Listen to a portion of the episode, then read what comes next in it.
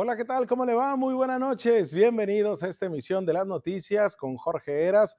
Gustoso estoy de llegar hasta su hogar, como siempre le digo. Deme chance de meterme a su sillón, de meterme a su cocina, a su oficina, en donde esté, pues hágame campito para que así usted y yo juntos nos sentemos a analizar cada uno de los temas y a llevar este mensaje o este trabajo periodístico de todo un equipo de producción que desde tempranito, a primera hora, pues empezamos a elaborarlo. Así que, pues incluido usted en esta comunidad de las noticias con Jorge Eras, iniciamos con esta reflexión colectiva. Y mire, vámonos con esta editorial del día de hoy. ¿Cuántas veces hemos escuchado la palabra unidad? Pero en los discursos de nuestros políticos. La unidad es lo que nos va a llevar al triunfo la unidad.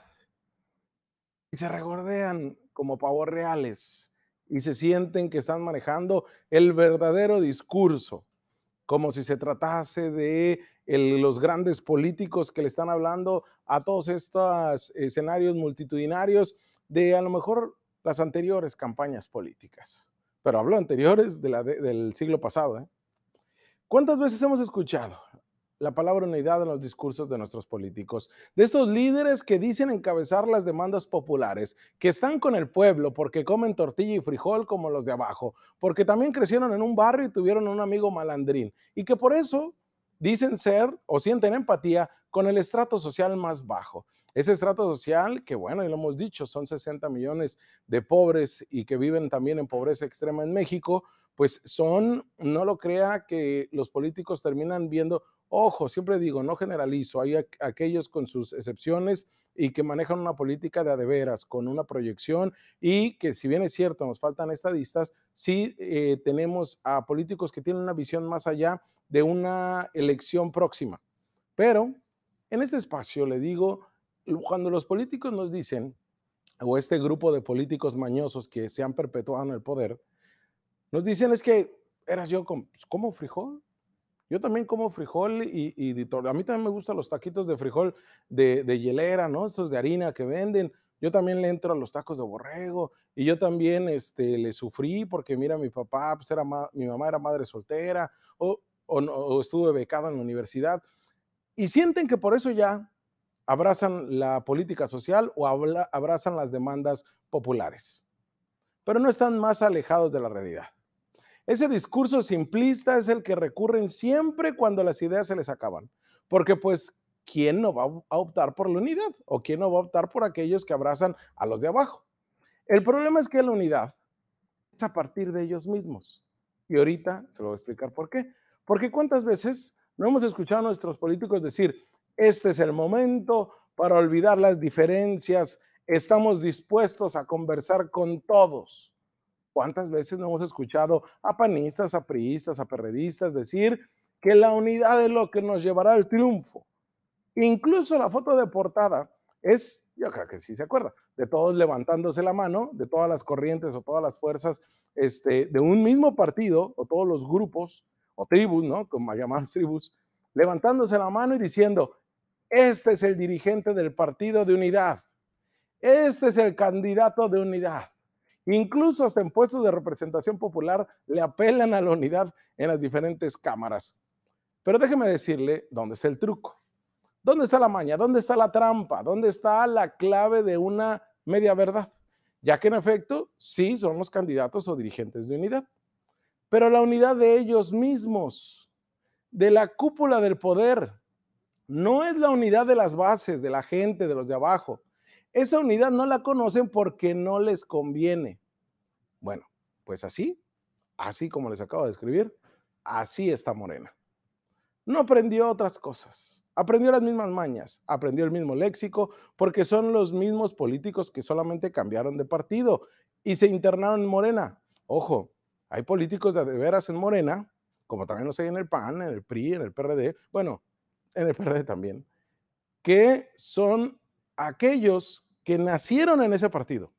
No puedo decir que fundaron, a excepción de Morena, pero que sí abrazan la doctrina de sus partidos. Y en Morena, aquellos que lo fundaron, que fueron oposición, que recorrieron las calles entregando ese periódico de regeneración, A eso sí les creo, ¿eh? bueno, casi a todos.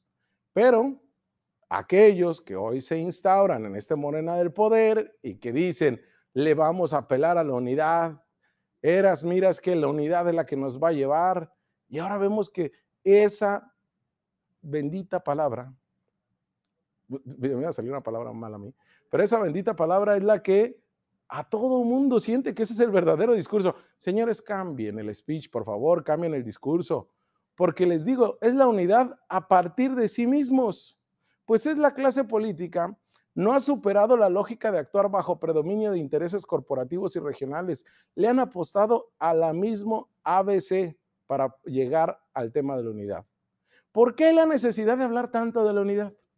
Porque hay una extraña teoría que les angustia a todos los partidos políticos, incluido Morena, que nos hablan de un escenario de dispersión y de fragmentación política.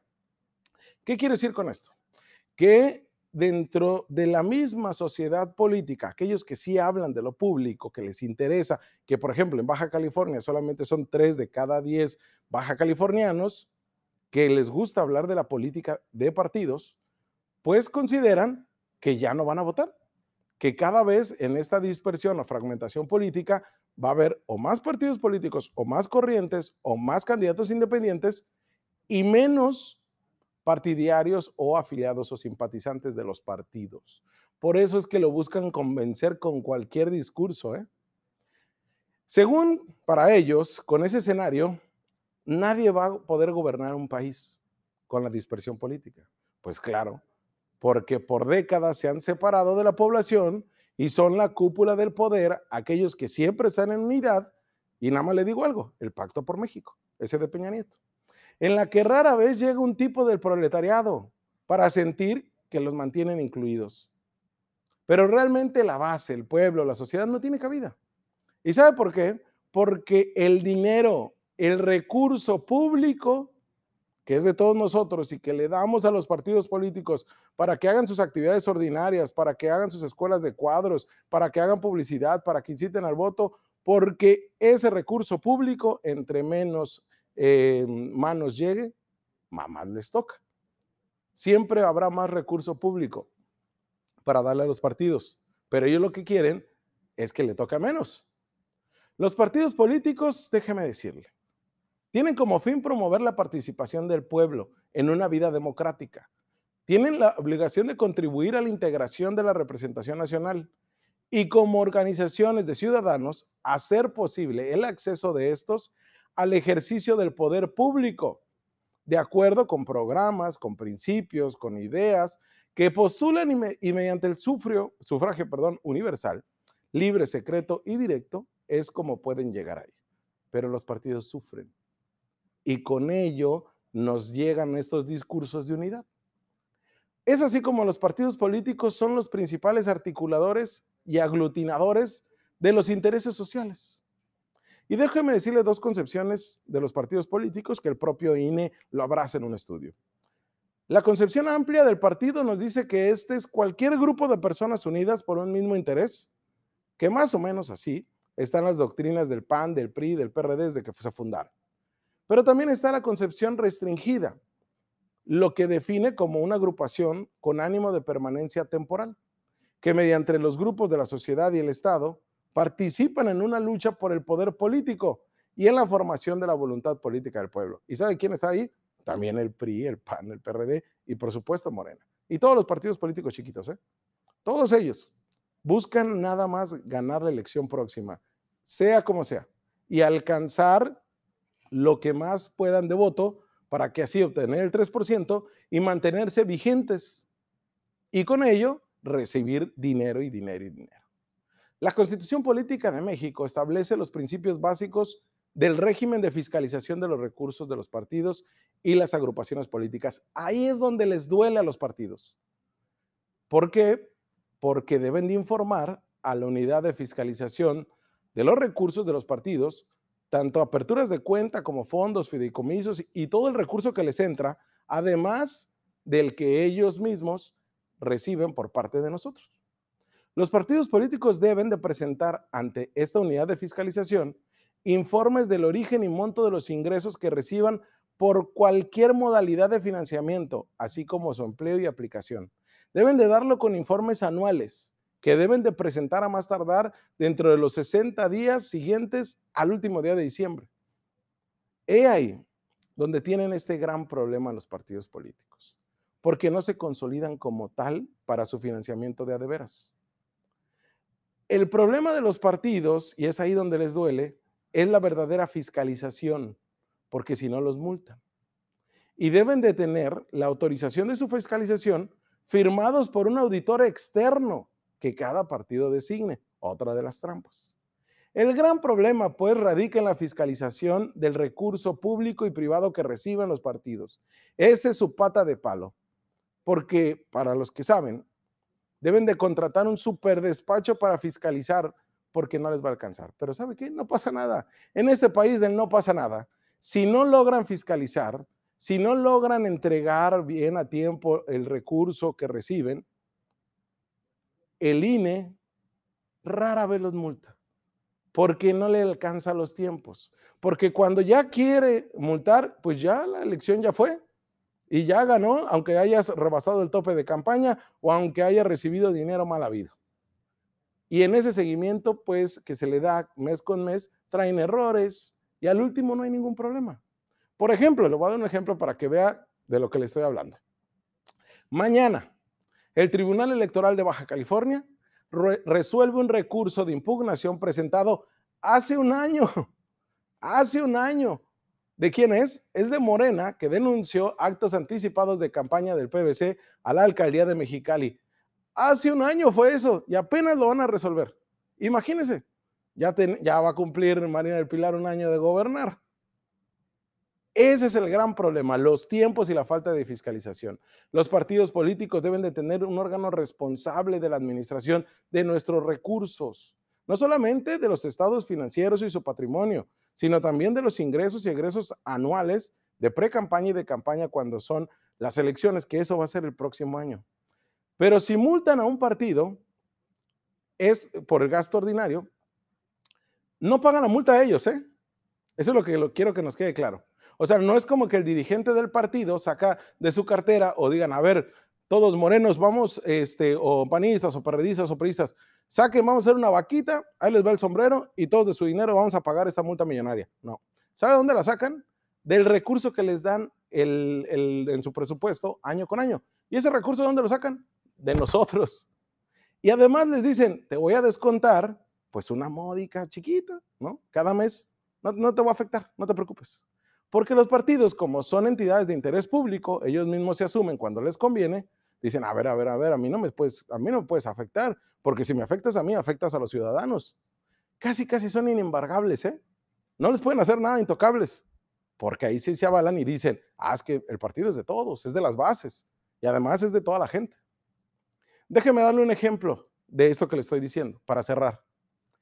En 2016, en la elección local para, la para las alcaldías principalmente y diputaciones en Baja California, el INE sancionó el Partido Revolucionario Institucional, que en su momento lo dirigía Cris López, bajo la venia, bendición, autorización, este, y usted lo que usted me diga, de Mario Fabio Beltrones.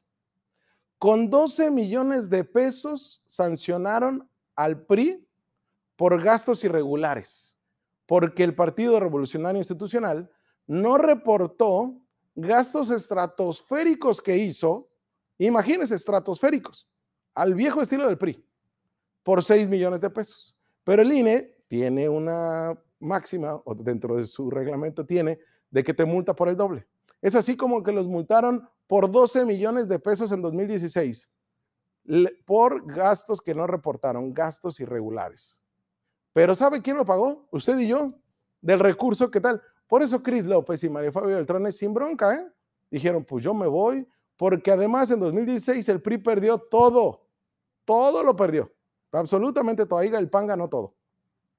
El PRI al perder todo, lo único que hizo pues, fue decir, pues ya me quito de dirigente, quitan a Cris López, se va, renuncia a Mario Fabio y con él todas las bendiciones que tenía alrededor del país, pero lo terminó pagando el PRI. Pero ¿quién paga ese recurso? Nosotros.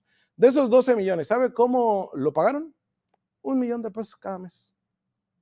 Y así se quitaron de broncas. Ese es el principal problema. Es ahí donde el tema, para cerrar, son los señalamientos del mal uso de recursos públicos.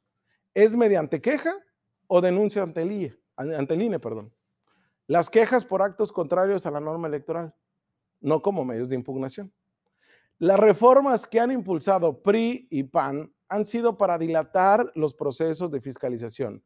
El INE y los órganos públicos electorales integran y lo resuelve el tribunal. Ellos tienen la última palabra, pero siempre destiempo, porque aquí lo más importante es el recurso. La unidad vale gorro. Aquí lo que más importa es el dinero que tienen los partidos políticos para gastarse en lo que quieran. De todas maneras, sus multas las pagamos nosotros. Vamos a una pausa comercial y regresamos con más análisis, ¿eh? Quédese con nosotros.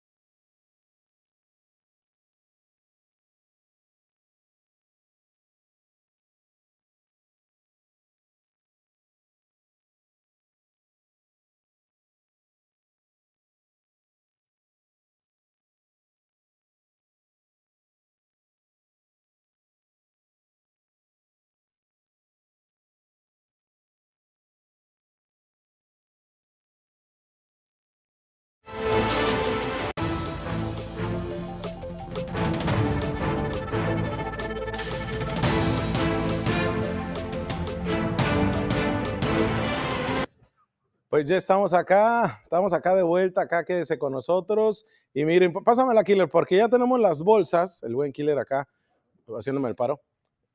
Que yo creo que el día de mañana va, Sergi. El día de mañana estaremos haciendo la dinámica en otro punto de la ciudad.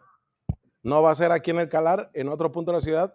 Pero mire, ya están acá, estas tan grandes, no como las del productor que se volvió loco y nos sacó para dos naranjitas y un plátano pero que le han hecho mucho, este, muy buen uso, ¿eh?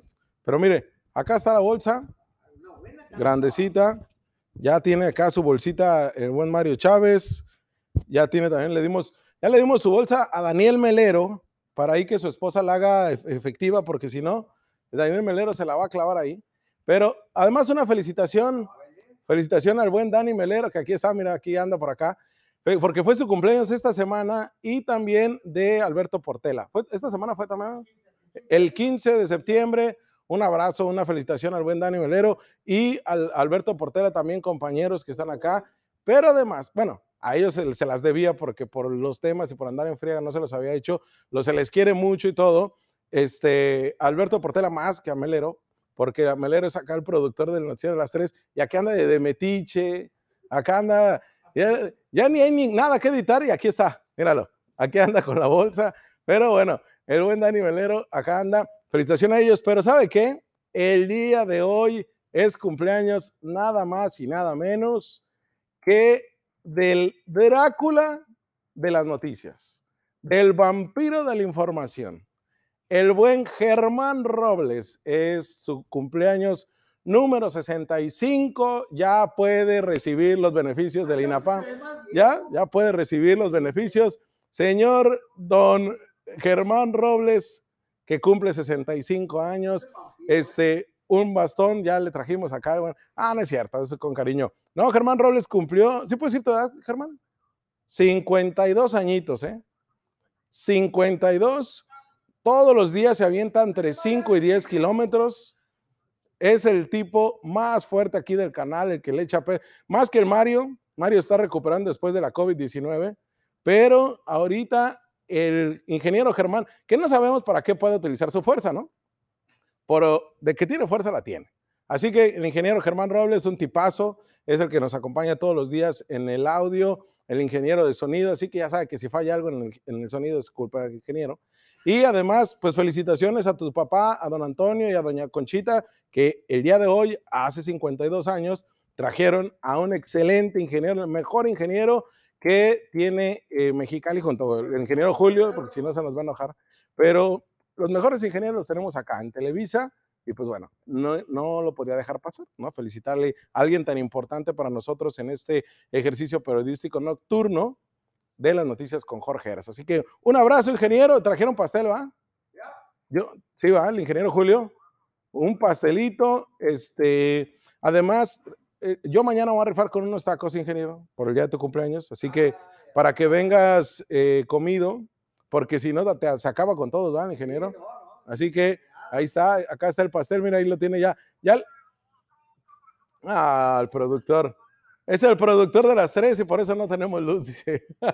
Oye, pues ya está el pastel. Este, ya le dieron baja ahí, tremendo este, rebanada que le cortaron. Pero bueno, estaremos festejando hoy y mañana al ingeniero Germán Robles. Marta Sarmenta. Marta Sarmenta. Ah, Armenta, perdón, perdón. Marta Armenta, Martita Armenta, un abrazo, felicitaciones. Es la suegra del Beto Cimental, para aguantar al Beto, ¿no? Imagínense. Así que la suegra Marta Armenta, qué dura se la lleva con el, con el buen Beto Cimental. Así que un abrazo casi ni hace coraje, ¿no? Casi ni se preocupa, ¿no? Es bien preocupado en el Beto. Este, pero bueno, a todos el equipo, discúlpeme que me lleve este momento del noticiero, porque el equipo es importante y también hay que apapacharlo. Así que, si no, capaz si ahorita me bajan el volumen, me apagan la cámara y ah, termino sin nada, ¿no? Y adiós todo, adiós producción. Pero no, un abrazo acá a todos los que hacemos realidad de esto. Vámonos porque tenemos mucha información, mucha, mucha información. Tenemos un caso muy particular. Un señor de la tercera edad con padecimiento que está superando el cáncer, que tiene, eh, compra medicamentos o le dan medicamentos para eh, prevenir el cáncer de próstata, porque también tiene diabetes. ¿Y qué cree?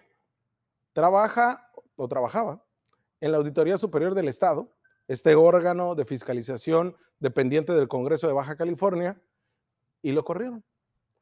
Lo corrieron las grillas porque le dijeron, es que eres priista. Así lo corrieron.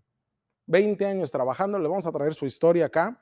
También traemos todo un análisis de aquellos empresarios, eh, antes políticos, ahora empresarios inmobiliarios, pues chafitas, ¿no? O al menos potentados, dicen ellos. También tendremos un análisis sobre eso. Estaremos hablando también sobre, em, vino Mario Delgado a la capital del estado, bueno, a Baja California. ¿Qué es lo que está haciendo por acá? Bueno, buscando la dirigencia nacional, pero ¿qué es lo que dijo? cuál es todo el contexto, las reacciones del gobernador del estado y de la alcaldesa sobre los fuegos pirotécnicos. Bueno, es muy amplio el programa y además va a haber mucho debate. Y lo invitamos a iniciar con el debate a partir de preguntarle, ¿qué opina sobre que se amplíen las restricciones en los cruces hacia Estados Unidos?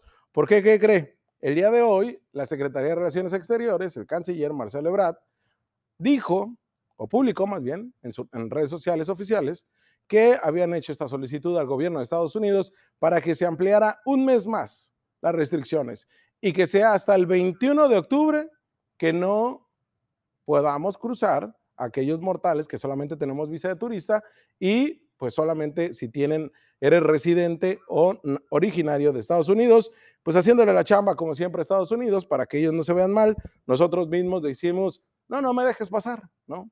Contrario a lo que pasa de protocolos y medidas de restricción del lado de nuestra garita, ¿eh? ahí no hay nada, nada, ningún protocolo, ninguna medida. Nos dice Carla Escobar, la verdad se me hace algo sin sentido que, ah, por ejemplo, que solo los que tienen visa no puedan cruzar. En este caso deberían de cerrar completamente a todos y solo dejar cruzar a personas que tengan alguna emergencia. Patricia Márquez, está muy mal porque de todos modos siguen pasando personas a diario, no porque tengan residencia o nacidos allá, no vengan contagiados que con visa es algo ilógico. Y muchos se vienen a la pachanga acá, ¿no, Mario? O sea, el día viernes las filas al tope. Y de ida y vuelta, ¿eh? Al tope porque vienen a echarse la fiesta acá, armar la party. Y pues bueno, y son desde conacionales hasta extranjeros, ¿eh? Dani Ramos, está bien que amplíen las restricciones. ¿Qué tal si sigue la enfermedad? El Luis Carlos Ahumada, así Trump leyendo nuestras opiniones y nos manda un, un, GIF. Pero bueno, gracias. Juan Munguía, muy bien, todavía existe mucho contagio en, en los dos lados de la frontera. Eh, Manuela García López, que cierren en ambos lados porque la gente no entiende que así nunca vamos a salir de esta pandemia. Los gobiernos de ambos países deben ponerse de acuerdo y no dejar pasar a nadie hasta que bajen los contagios. Carlos Escobedo, muy bien, también nosotros lo debemos hacer. Elí Sánchez, estoy de acuerdo que se amplíen las restricciones según autoridades. Los niveles de contagios van a la baja debido a esta restricción de afluencia de personas. Maritza Galvez se la juega mucho el trompudo, ¿no? Donald Trump. La garita se abrirá cuando a él le da la gana, que era lo que decíamos.